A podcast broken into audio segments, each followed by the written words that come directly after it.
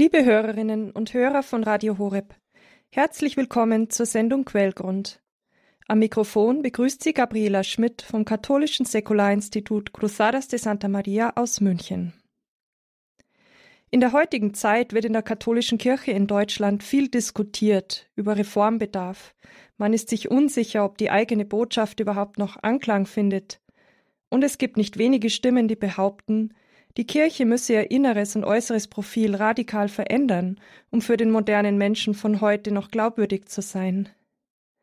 In einer solchen Zeit der Verunsicherung und der Infragestellung kann es hilfreich sein, ein wenig in die Geschichte der Kirche zu blicken und sich von denjenigen Menschen inspirieren zu lassen, die das Licht des Glaubens gerade in stürmischen Zeiten nicht nur selbst durchgetragen, sondern im Kontext ihrer Zeit auf neue und anziehende Weise zum Strahlen gebracht haben. Papst Benedikt XVI. hat dies in seiner Ansprache an die Jugendlichen bei der Vigilfeier zum Kölner Weltjugendtag 2005 einmal so in Worte gefasst. Die Heiligen sind die Lichtspur Gottes, die er selbst durch die Geschichte gezogen hat und zieht. Im Auf und Ab der Geschichte waren sie die wirklichen Erneuerer, die immer wieder die Geschichte aus den dunklen Tälern herausgeholt haben, in denen sie immer wieder neu zu versinken droht. Die Heiligen sind die wahren Reformer. Ich möchte es nun noch radikaler ausdrücken. Nur von den Heiligen, nur von Gott her kommt die wirkliche Revolution, die grundlegende Änderung der Welt. Und auch Papst Franziskus erinnert uns in seinem apostolischen Schreiben Gaudete et Exultate von 2018, die Heiligkeit ist das schönste Gesicht der Kirche. Vor diesem Hintergrund möchte ich Ihnen, liebe Hörerinnen und Hörer, heute Abend eine Gruppe von fünf Heiligen vorstellen, die allesamt in diesem Jahr gewissermaßen ihren 400. Geburtstag feiern, denn sie wurden, obwohl sie zu unterschiedlichen Zeiten gelebt haben, alle gemeinsam am 12. März des Jahres 1622 von Papst Gregor XV. in Rom heilig gesprochen. Zu diesem Fünfergestirn gehören bekannte und weniger bekannte Gestalten aus unterschiedlichen Lebensbereichen, aber sie haben gerade durch ihre Verschiedenheit, ja auf ihre eigene Weise der Kirche und Welt ihrer Zeit wichtige Impulse und Wegweisungen gegeben. Ich möchte sie Ihnen in dieser Sendung der Reihe nach ein wenig vorstellen, indem wir gemeinsam auf ihr Lebenszeugnis blicken und uns fragen, was wir in unserer heutigen Situation für unser ganz persönliches Glaubensleben und Zeugnis von ihnen lernen können. Beginnen wir mit dem hierzulande wohl unbekanntesten und zugleich ältesten dieser Gruppe, dessen Heiligsprechung den ursprünglichen Anlass für die vier anderen dargestellt hat.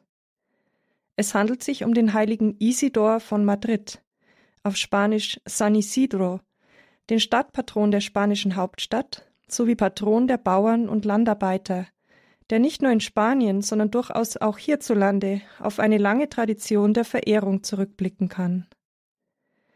Auf ihn, wie auch auf seine Frau Maria de la Cabeza und seinen Sohn Ian die ebenfalls als Heilige verehrt werden und gemeinsam sozusagen eine Art zweite heilige Familie am Beginn der Geschichte des modernen Spanien darstellten, gehen zahlreiche Wunder zurück. Sein Leichnam, der in der ihm geweihten Jesuitenkirche im Zentrum von Madrid bestattet ist, ist nach über 800 Jahren noch immer unverwest erhalten. Ein Phänomen, das derzeit von einem Forscherteam an der Universität Complutense wissenschaftlich untersucht wird. Dabei war Isidor nichts anderes als ein einfacher Bauersknecht, der gegen Ende des 11. oder Anfang des 12. Jahrhunderts, die genauen Lebensdaten sind nicht eindeutig überliefert, für einen adeligen Gutsherrn, Baron Ivan de Vargas, in der Gegend des heutigen Madrid die Felder bestellte. Die Burg und Siedlung von Madrid waren zur damaligen Zeit im Jahr 1083 gerade erst frisch von den Christen aus muslimischer Hand zurückerobert worden, so dass Kämpfe und Auseinandersetzungen in der Bevölkerung noch an der Tagesordnung waren. Man kann davon ausgehen, dass der adelige Pachtherr, dem Isidor diente, das Land aufgrund seiner Verdienste bei der Reconquista erhalten hatte und nun bewusst christliche Pächter anwarb, die das Land tatkräftig bestellen und zugleich dem einfachen Volk als Vorbilder christlichen Glaubens und Lebens dienen sollten. Ein solch lebendiges Vorbild war Isidor ganz gewiss. Er zeichnete sich aus durch seine eifrige Pflichterfüllung, so dass der Gutshof unter seiner Führung aufblühte, aber auch durch sein intensives Gebetsleben, seine selbstlose Liebe zu den Armen und Bedürftigen, ja selbst zu den Tieren. Zwei Legenden, die von ihm überliefert sind, bezeugen dies auf sehr sympathische Weise. Als sich einige Nachbarn einmal aus Neid über Isidor bei seinem Herrn beschwerten, mit dem Argument, dass dieser vor lauter Frömmigkeit seine Feldarbeiten vernachlässige, wollte sich der Pachtherr persönlich von der Wahrheit dieses Gerüchts überzeugen. Auf dem Feld angekommen, sah der Gutsherr, wie ein Gespann mit zwei weißen Stieren von einem Engel geführt wurde, der in geraden, tiefen Furchen den Acker pflügte, während Isidor im Gebet versunken daneben kniete. Ein andermal war Isidor zusammen mit einem hartherzigen Nachbarn mit einem Sack Getreide auf dem Rücken auf dem Weg zur Mühle. Es war Winter und die Vorräte waren entsprechend spärlich. Unterwegs trafen die beiden auf einen großen Schwarm hungernder Vögel. Sogleich streute Isidor aus seinem Sack den Vögeln reichlich Futter, während der Nachbar sich über die unnötige Verschwendung guten Brotgetreides mokierte. Als später freilich die beiden Säcke Korn vom Müller gemahlen wurden, brachte der halbe Sack Isidors zwei Säcke voll von feinstem Mehl, während der volle Sack des Nachbarn nur einen halben Sack schlechtes Mehl ergab. So naiv und kindlich diese Erzählungen vielleicht auf uns wirken mögen, haben sie uns doch, so meine ich, gerade in unserer modernen Leistungsgesellschaft in der alles vom menschlichen Planen und Machen abhängig zu sein scheint, einiges zu sagen. Isidor lehrt uns, dass unser Leben und Handeln als Christen in allen Lebensbereichen zuallererst Dienst sein soll, ein Ausdruck sich schenkender Liebe, die aus der lebendigen Beziehung mit dem Gott der Liebe kommt, als dessen Ebenbild wir erschaffen wurden und der durch die Taufe in uns Wohnung genommen hat.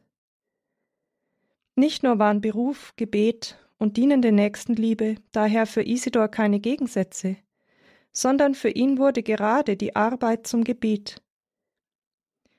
Isidor zeigt allen im Arbeiterstand, heißt es in einem alten Heiligenlexikon über ihn, wie man Gott dienen kann, ohne dabei seine Berufspflichten zu vernachlässigen. Während seine Hand den Pflug führte, unterhielt, unterhielt sich sein Geist mit Gott. Sein ganzes Leben war ein lauterer Gottesdienst.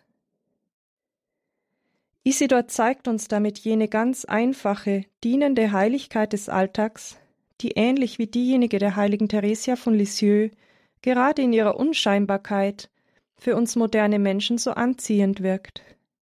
Statt den außergewöhnlichen Handlungen besteht sie, wie der spanische Jesuit Pater Thomas Morales einmal prägnant formuliert hat, eben darin, die Anforderungen eines jeden Augenblicks mit der größtmöglichen Liebe zu erfüllen. Denn der Fortschritt im geistlichen Leben besteht, so Pater Morales, darin, aus Liebe zu tun, was man sonst nur aus reinem Pflichtbewusstsein getan hätte. Diese einfache Heiligkeit des Alltags, der Liebe im Kleinen und des selbstlosen Dienstes ist jedem von uns möglich, ja sogar aufgetragen. Sie mag nicht immer in den Geschichtsbüchern erscheinen, aber im Grunde ist vor allem sie es, die Kirche und Welt wirklich dauerhaft von innen her verwandelt. Schön zusammengefasst ist dies in einem Hymnus auf den heiligen Isidor, der in Spanien gesungen wird und mit dessen deutscher Übersetzung ich diese kurze Vorstellung seiner Gestalt beschließen möchte. In deinen Händen ist der bäuerliche Pflug ein Sinnbild für Frieden und Tugend, denn mit ihm als bescheidener Pflüger warst du des Ruhmes würdig. Du arbeitetest mühsam und still, so ahmtest du Jesus im Leben nach. Und indem du die Furchen mit dem Pflug durchzogst, hast du geduldig sein Kreuz umarmt. Die Menschen kennen deine Hingabe nicht, und sie entdecken auch nicht jene, die so sind wie du. Wenn du säst, tust du es für alle, denn du erwartest deinen Lohn allein von Jesus. Jedes Jahr fordert man von uns nur Rechenschaft über die Ernte der Liebe. Der Demütige weiß das von Isidor und sammelt so eine bessere Ernte. Er weiß, dass Gott genau dies immer von seiner Schöpfung ersehnt hat. Nichts nützen ihm unsere Opfer, wenn sie nicht hinführen zu Werken der Liebe.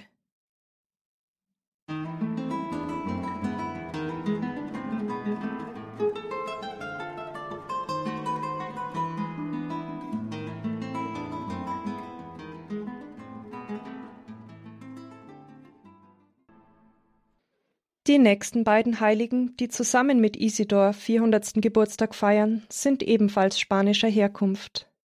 Es handelt sich um den Gründer des Jesuitenordens, Ignatius von Loyola, und einen seiner ersten Gefährten, den großen Pionier und Patron der Weltmission Franz Xaver.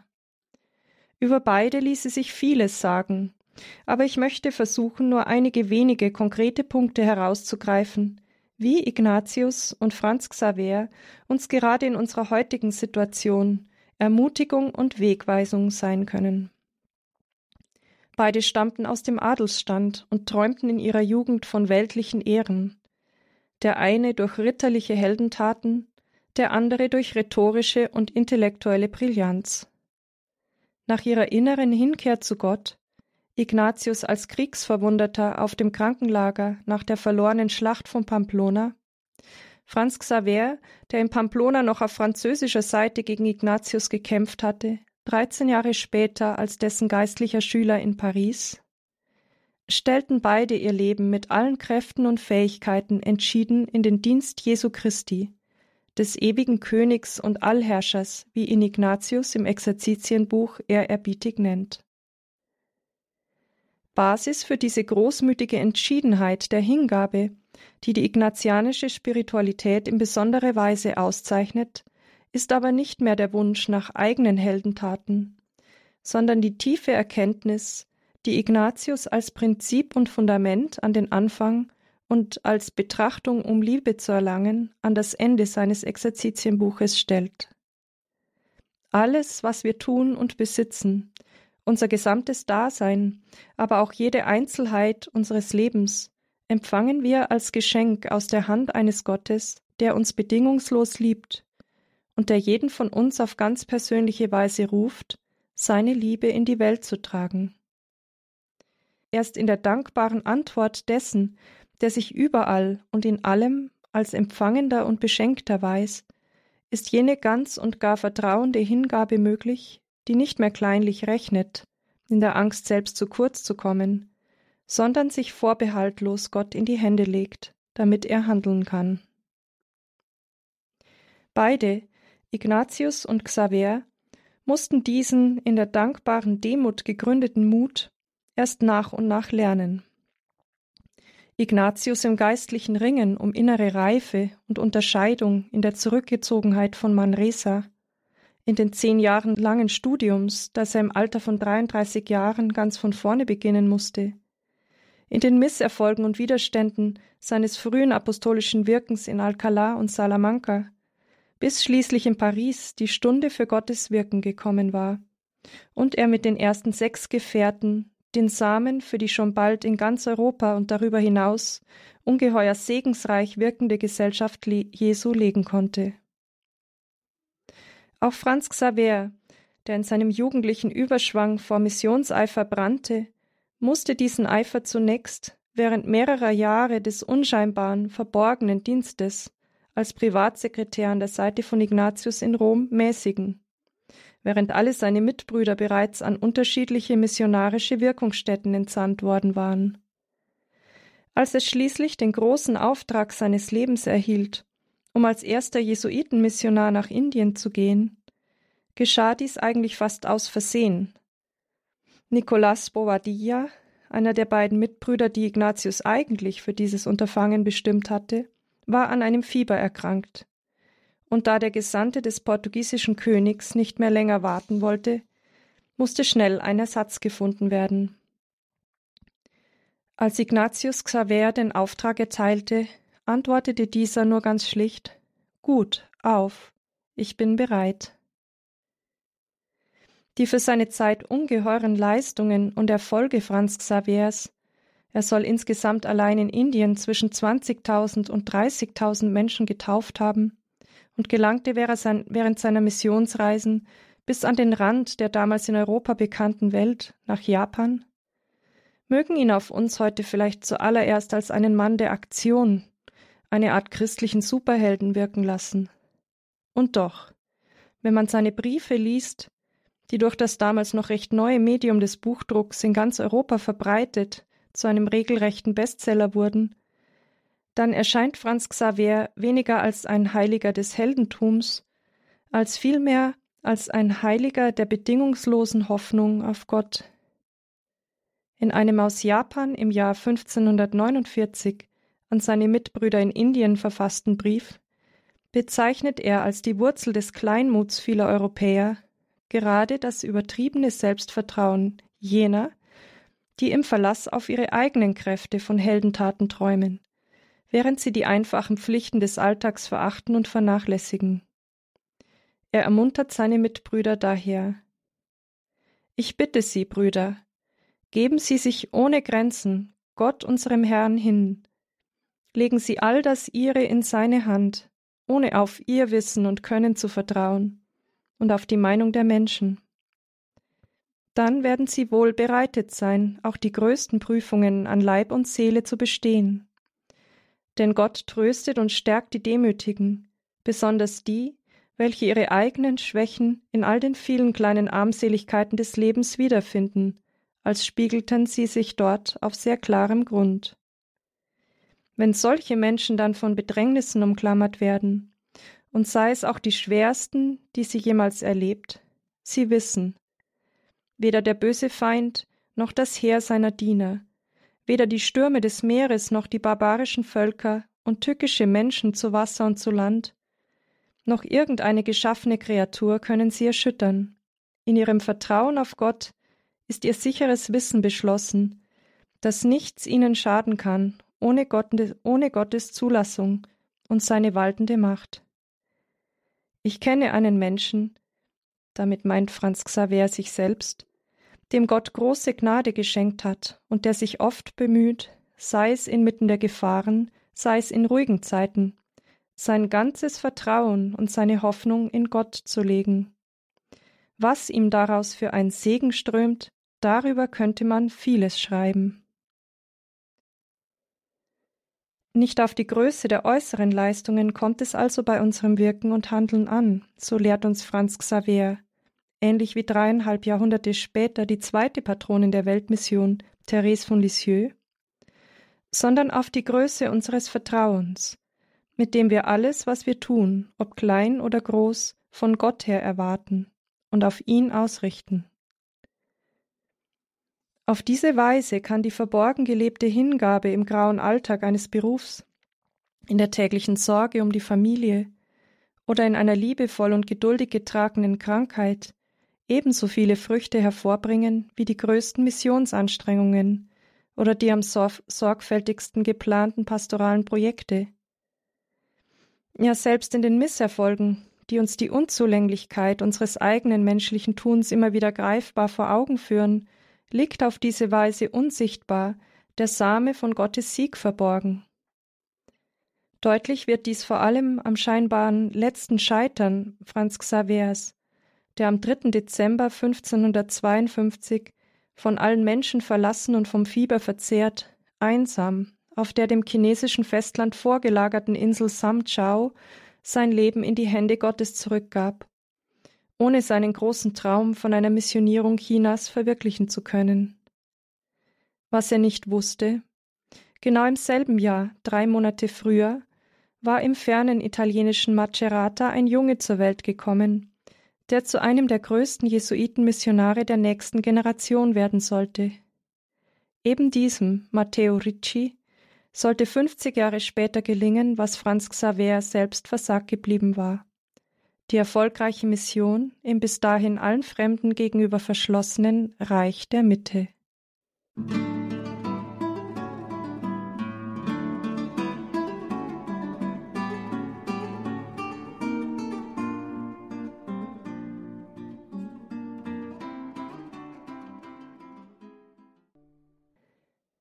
Als die Nachrichten von Franz Xavier's spektakulären Missionserfolgen in Indien auf den Südseeinseln und in Japan um die Jahrhundertmitte in Rom bekannt wurden, begeisterte sich dort auch ein gerade neu geweihter junger Weltpriester namens Filippo Neri für die Fernostmission.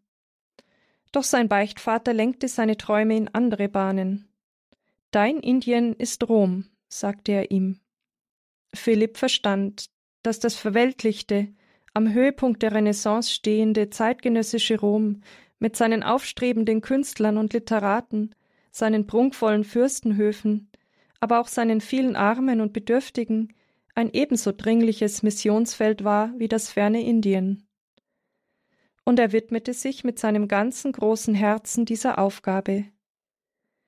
So kommt es, dass der vierte im Bunde, der gemeinsam mit San Isidro, Ignatius und Franz Xaver heilig gesprochenen, der einzige Nicht-Spanier, heute auch als zweiter Apostel Roms bekannt ist.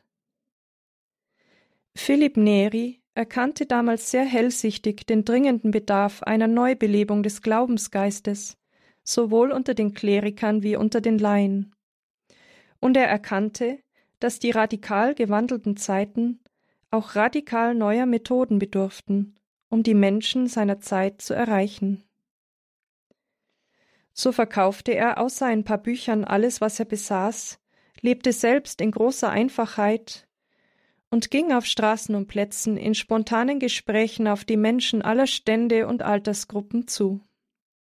Er sprach mit den Leuten ganz einfach über den Glauben in ihrer Volkssprache, kümmerte sich um Arme und Bedürftige und wurde dabei bald für seinen schlagfertigen Humor bekannt, so dass man ihn unter den Römern allgemein Pippo Buono, den gütigen Philipp, oder auch den lachenden Heiligen nannte. Abends versammelte er Menschen in seiner Kammer zu dem, was man vielleicht eine Art Vorläufer heutiger Gebetskreise oder Lobpreisabende nennen könnte. Man betete und sang gemeinsam, las in der Heiligen Schrift oder anderen geistlichen Büchern und tauschte sich im Anschluss spontan und informell über das Gelesene aus. Unter den Teilnehmern dieser Kreise, die immer mehr anwuchsen und aus denen schließlich die Gemeinschaft des Oratoriums oder auch Oratorianer genannt entstehen sollte, waren unter anderem Künstler, Literaten, Kirchenfürsten und sogar Kardinäle. Der berühmte Renaissance-Komponist Pierluigi da Palestrina komponierte für sie einige seiner vielstimmigen Gesänge nach religiösen Texten in der italienischen Volkssprache aus denen sich dann langfristig die musikalische Form des Oratoriums entwickeln sollte. Auch die in Vergessenheit geratene Praxis der eintägigen Wallfahrt zu den sieben Hauptkirchen Roms belebte Philipp Neri, dem das Erbe der ersten Christen stets besonders am Herzen lag. Und die Wallfahrten entwickelten sich zu regelrechten Volksmärschen mit Hunderten von Teilnehmern. Zwei Dinge bilden, so denke ich, Neben seiner spontanen, liebenswürdigen und alltagsnahen Zuwendung zu den Menschen den Schlüssel zu Philipp Neris außergewöhnlich anziehenden Charisma, durch das er entscheidend dazu beitrug, Kirche, Gesellschaft und moderne Kultur im Rom seiner Zeit von innen her zu erneuern. Ganz schlicht durch sein ansprechendes Zeugnis, wie einst die ersten Christen im Rom der Antike. Da ist zunächst seine ausgeprägte Demut, gepaart mit einer gesunden Prise Selbstironie und Humor. Haltungen, die er auch schon, die er auch von anderen einforderte. Um selbst nicht als Heiliger zu wirken, schreckte er nicht davor zurück, sich bisweilen bewusst lächerlich zu machen. So erschien er mal mit halbrasiertem Bart, mal mit Pelzmantel im Sommer, mal mit Filzpantoffeln in der Öffentlichkeit. Philipp wusste, dass moralisierende Ermahnungen wenig bei den Zuhörern bewirken, dagegen lebensnaher, lebensnaher Humor die Herzen erreicht und auch für die Gemeinschaft heilsam ist. So trug er einmal einer vornehmen Frau, die bei ihm beichtete, dass sie wiederholt schlecht über ihre Mitmenschen gesprochen habe, als Buße auf, ein Huhn vom Markt zu bringen und es auf dem Weg zu ihm sorgfältig zu rupfen. Als sie mit dem Vogel ankam, erhielt sie den Auftrag, die unterwegs ausgerupften Federn nun alle wieder einzusammeln. Als die Dame empört entgegnete, dies sei unmöglich, entgegnete ihr Philipp lächelnd. Das hättest du vorher bedenken müssen. Denn so wie du die Federn nicht wieder aufsammeln kannst, so kannst du auch einmal ausgesprochene böse Worte nicht wieder zurücknehmen. Der ansonsten durchaus nicht kirchenfreundliche Johann Wolfgang von Goethe, der Philipp Neri zu seinem Lieblingsheiligen erklärte und in seine italienische Reise eine kurze biografische Skizze eingeflochten hat, berichtet mit Augenzwinkern von einer Tugendprüfung, der Philipp Neri im Auftrag des Papstes eine im Ruf der Heiligkeit stehende Ordensschwester unterzog. Dem Heiligen Vater war angekündigt, in einem Kloster auf dem Lande tue sich eine wunderwirkende Nonne hervor. Unser Mann, Philipp Neri, erhält den Auftrag, eine für die Kirche so wichtige Angelegenheit näher zu untersuchen. Er setzt sich auf sein Maultier, das Befohlene zu verrichten, kommt aber schneller zurück, als der Heilige Vater es erwartet. Der Verwunderung seines geistlichen Gebieters entgegnet Neri mit den folgenden Worten Heiligster Vater, diese tut keine Wunder, denn es fehlt ihr an der ersten christlichen Tugend der Demut. Ich komme durch schlimmen Weg und Wetter übel zugerichtet im Kloster an. Ich lasse sie in eurem Namen vor mich fordern.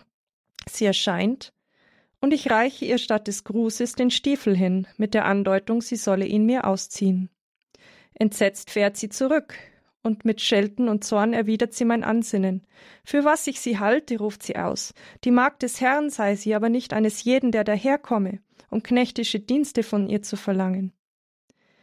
Ich erhub mich gelassen, setzte mich wieder auf mein Tier, stehe wieder vor euch, und ich bin überzeugt, ihr werdet keine weitere Prüfung nötig finden.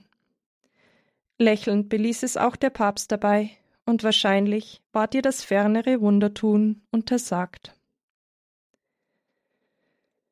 Heiligkeit bemisst sich also auch bei Philipp Neri nicht in außergewöhnlichen Handlungen, Begabungen oder Wundertaten, von denen ihm viele nachgesagt werden. Auch nicht in asketischen Leistungen oder langen Gebetszeiten, sondern ganz einfach im demütigen, liebenswürdigen Erfüllen der eigenen Alltagspflichten. Jemanden, der sich vorgenommen hatte, große Bußwerke zu vollbringen, riet er einmal schlagfertig. Wenn Sie unbedingt übertreiben wollen, dann übertreiben Sie darin, besonders sanft, geduldig, demütig und liebenswürdig zu sein. Und ein andermal sagte er, die Leute, die in der Welt leben, sollen sich bemühen, in ihren eigenen Häusern heilig zu werden. Denn weder das Leben am Hof, im Beruf oder bei der Arbeit ist ein Hindernis, wenn man Gott dienen will. Selbst inmitten der Menschenmenge können wir auf dem Weg zur Vollkommenheit sein.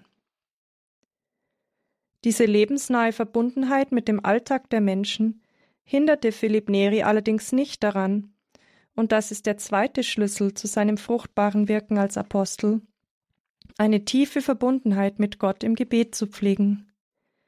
Stundenlang verbrachte er bereits vor seiner Priesterweihe täglich in der vertrauten Zwiesprache mit Gott in verschiedenen Kirchen Roms, bevorzugt aber an den Orten der frühen Christenheit, wie in der Sebastianskatakombe, die ihm besonders ans Herz gewachsen war.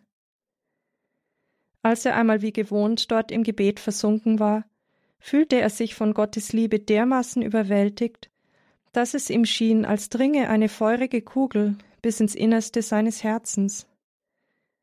Als er aus der Ekstase wieder erwachte, merkte er, dass sich oberhalb seines Herzens die Rippen sichtbar nach außen gewölbt hatten, eine Veränderung, die man tatsächlich nach seinem Tod an seinem Körper feststellte. Egal wie man zu solch physischen Phänomenen der Mystik wie diesem stehen mag, die starke Symbolik dieses Details hat doch heute gewiss einem jeden von uns etwas zu sagen. Nur wenn wir unser Herz im persönlichen, täglichen Kontakt mit Gott im Gebet immer wieder weit machen lassen, wenn wir uns erfüllen lassen von einer Liebe, die über unsere menschliche Liebesfähigkeit weit hinausgeht, dann und nur dann werden auch wir imstande sein, Gottes Liebe auf überzeugende Weise an die Menschen in unserer Umgebung auszustrahlen und wie Philipp Neri Kirche, Gesellschaft und Kultur unserer Zeit von innen her zu verwandeln.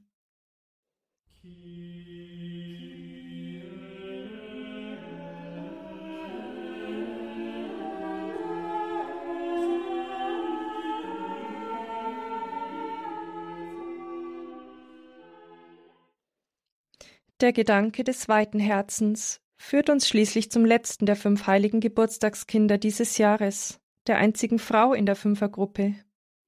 Es handelt sich um die große Mystikerin und Reformatorin des Karmelordens Teresa von Avila. Papst Benedikt XVI. hat sie einmal in einer Katechese eine wahre Lehrerin des christlichen Lebens für die Gläubigen jeder Zeit genannt. Teresa, so schreibt der emeritierte Papst, lehrt uns in unserer heutigen Gesellschaft den Wert des inneren Lebens wieder zu entdecken, unermüdliche Zeugen Gottes, seiner Gegenwart und seines Wirkens zu sein. Sie lehrt uns, wirklich diesen Durst nach Gott zu spüren, der in der Tiefe unseres Herzens vorhanden ist, dieses Verlangen, Gott zu schauen, Gott zu suchen, mit ihm im Gespräch zu stehen und seine Freunde zu sein. Das ist die Freundschaft, die wir alle brauchen und nach der wir jeden Tag aufs Neue suchen müssen. Soweit Benedikt XVI. Schon als Kind trägt Theresa die Sehnsucht in sich, Gott zu schauen, und sie ist tief berührt von dem Gedanken an das ewige Leben, wo sie einmal für immer mit ihm zusammen sein wird. Während harter Erfahrungen der schweren Krankheit lernt Theresa, sie ist inzwischen Ordensschwester im Karmelitinnenkloster von der Menschwerdung in Avila, regelmäßig das sogenannte innere Beten zu pflegen. Das heißt, das innige, vertraute Zwiegespräch mit Gott. Sie definiert diese Art zu beten später einmal ganz schlicht als Verweilen bei einem Freund, mit dem wir oft allein zusammenkommen, einfach um bei ihm zu sein, weil wir sicher wissen, dass er uns liebt. Sie wird sich Gottes realer Gegenwart, der seit dem Augenblick ihrer Taufe im Innersten ihrer Seele Wohnung genommen hat, mehr und mehr bewusst. Hätte ich früher erkannt, was ich jetzt weiß, schreibt sie später einmal, dass der winzige Palast meiner Seele einen so großen König beherbergt, dann hätte ich ihn nicht so häufig darin allein gelassen. Mehr und mehr fühlt sie sich auf diesem Weg des inneren Betens von Gott ergriffen, und es wächst in ihr das Staunen über die verschwenderische Liebe eines Gottes, der trotz ihrer eigenen Undankbarkeit und Unvollkommenheit, die, die sie an sich wahrnimmt, nicht aufhört, sie im Übermaß zu beschenken. Nach und nach gelangt sie zu einer solch tiefen inneren Einheit mit Gott, dass nicht einmal jene Dinge, die sie früher vom Gebet abgelenkt und zerstreut hatten, ihr mehr zum Hindernis werden können. Alles, schreibt sie, war mir nun Mittel, um Gott besser kennen und lieben zu lernen und zu sehen, was ich ihm schuldete. Sie begreift die Größe des Schatzes, den sie auf diesem Weg des inneren Betens entdeckt hat, und es drängt sie, diesen Schatz auch anderen zu vermitteln. So gründet sie zahlreiche Reformklöster, in denen durch größere Zurückgezogenheit und Einfachheit Raum geschaffen werden soll für das innere Wachstum in der Vertrautheit mit Gott. Lasst euch nicht in Schrecken versetzen, Töchter, schreibt sie an ihre Schwestern, denn es ist ein Königsweg zum Himmel. Auf ihm gewinnt man einen großen Schatz, bei dem es nichts bedeutet, wenn er unserer Meinung nach einen hohen Preis kostet.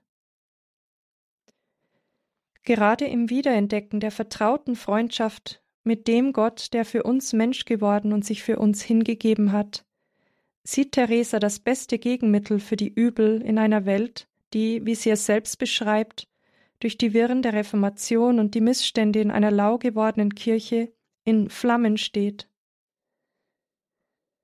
Dabei ist Theresa freilich auch realistisch genug, um klar zu betonen, dass inneres Beten keineswegs nur, ja nicht einmal in erster Linie in mystischen Hochgefühlen besteht, sondern dass es nur möglich ist auf dem soliden Fundament praktisch gelebter Tugenden wie Selbstlosigkeit, Demut, Geduld und tatkräftige Liebe zum Nächsten.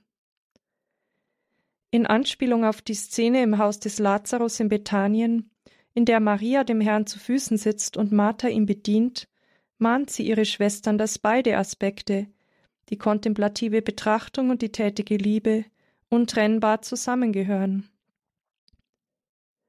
Wenn beide, Martha und Maria, so versunken gewesen wären, wäre niemand da gewesen, der dem himmlischen Gast zu essen gab. Die wahre Demut hat, glaube ich, gewiss viel damit zu tun, sich ganz bereitwillig mit dem zu begnügen, was der Herr mit einem machen will. Nun also, wenn kontemplativ beten und betrachtendes und mündliches Gebet halten und Krankenpflege und der Dienst im Haushalt und das Bemühen um das Verlangen nach dem niedrigsten Dienst, wenn das alles Dienst am Gast ist, der zu uns kommt, um bei uns zu weilen und mit uns zu essen und sich zu erholen, was macht es uns dann aus, ob so oder so? Bauen wir keine Türme ohne Fundament, schreibt sie am Schluss ihres größten mystischen Werkes der inneren Burg.